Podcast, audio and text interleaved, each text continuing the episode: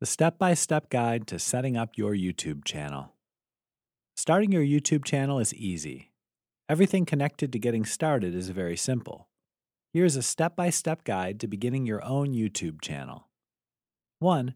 Keep in mind that YouTube is now owned by Google, so the first step is to sign in with your Google account. If you don't have one, go to Google first and create one. It's quick and free. 2. In the top right corner of YouTube, once you're signed in, there's an arrow next to the avatar image. This arrow indicates a drop down menu. Click the arrow from the menu and choose My Channel. 3. Pick a name. You'll be prompted to choose a name. This is arguably one of the most important decisions you can make. The name of the channel will help guide people to the site. Calling an automotive repair channel Bob's Channel won't give the viewers any idea what the channel is about. Think about this carefully before deciding. Naming it the same as your company will at least tie that information to what they already know about your products.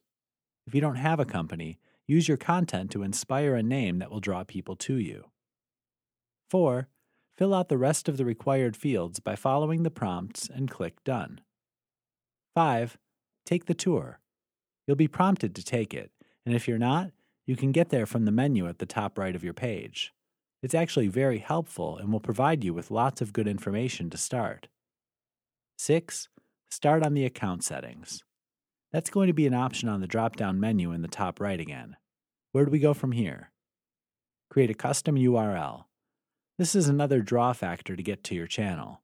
Instead of my channel 1092, which means nothing to the viewer, you can create the URL to read Hot Rod Mechanic or Chef on a Budget or something meaningful and easy to enter.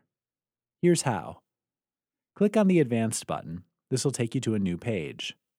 Click Create Custom URL. Enter your custom URL if it's not taken, and click Create Channel URL. Link it to your social media. You want your followers there to come here and check out your channel. Under the account settings, click Connect Accounts. Enter the other online accounts you want to be linked to the channel and click on Save. Update your email. Under the Privacy and Account settings, click Email. Edit your contact and frequency settings.